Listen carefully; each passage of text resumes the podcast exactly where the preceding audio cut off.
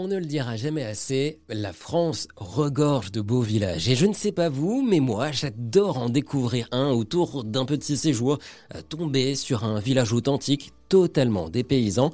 Ça tombe bien, il y a un site internet qui recense ces beaux villages, villageetpatrimoine.fr, et parmi ces beaux villages, une région, la Puisée Forterre, c'est en Bourgogne, Chantilly de la Cour, rédactrice, photographe et créatrice du site villageetpatrimoine.fr. C'est une zone touristique qui est situé à cheval entre Lyon et la Nièvre, donc en Bourgogne. Et euh, depuis Paris, c'est pas très loin parce qu'en fait, en train, c'est à peu près une heure et demie de train pour y aller. Et la plus grande gare, c'est Auxerre. Il y a beaucoup de jolis villages. À Toussy, par exemple, il y a une très très belle église fortifiée. Il y a des très jolies maisons à pont de bois. Et il y a surtout un marché local qui est très réputé dans la région. Il se tient tous les samedis.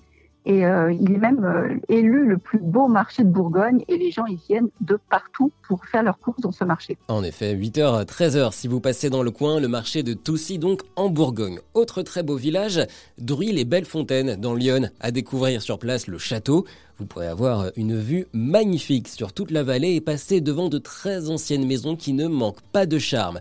À voir également en Puisée-Forterre la maison de Colette. C'est à Saint-Sauveur en Puisée. Non seulement cette maison est magnifique, bah, parce qu'elle est grande, elle est très très belle, mais en plus quand on la visite, les guides citent des passages des livres de, de, Colette, là où elle décrit son enfance dans cette maison. Donc on est tout de suite embarqué dans la visite et dans l'enfance de Colette, et c'est super euh, intéressant de, redécouvrir cette maison à travers les yeux de Colette. Colette, dont la bisexualité affirmée et revendiquée a occupé une large place dans sa vie et dans son œuvre. Elle a été la première femme en France à recevoir des funérailles nationales.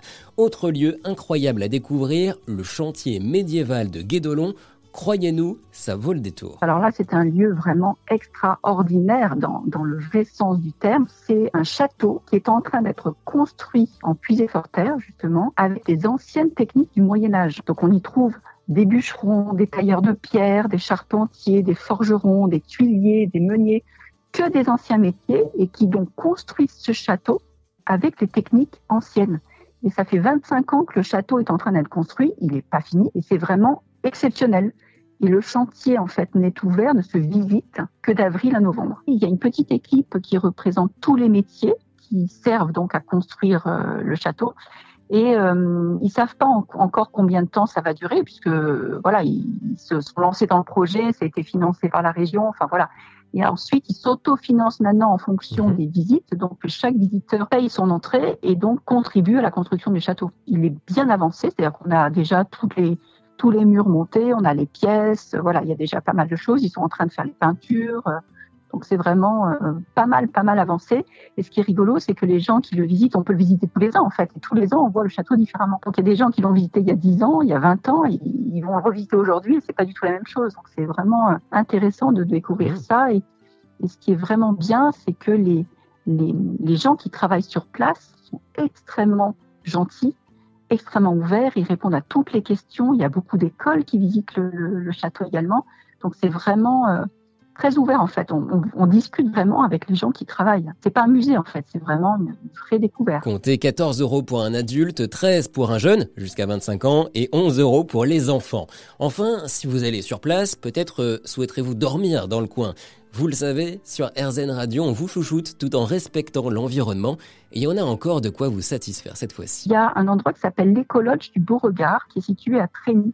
En fait, ce sont des hébergements, des cabanes qui sont perchés dans les arbres et qui sont installés dans un grand parc avec des animaux en liberté. C'est vraiment euh, très ressourçant, c'est vraiment très agréable de se réveiller au milieu de paysages avec les animaux autour. Et l'écologe est justement situé à 10 minutes du chantier médiéval de Guédelot. Pour un week-end, comptez 200 euros par personne pour un écologe de deux places. Pour plus d'informations sur cette destination coup de cœur, slow tourisme authentique et patrimonial sélectionné par Chantilly, n'hésitez pas à vous rendre sur son site internet villagesetpatrimoine.fr. Ça vous a plu? Vous en voulez encore? Il y a en ce moment des milliers de podcasts 100% positifs qui vous attendent sur l'application AirZen.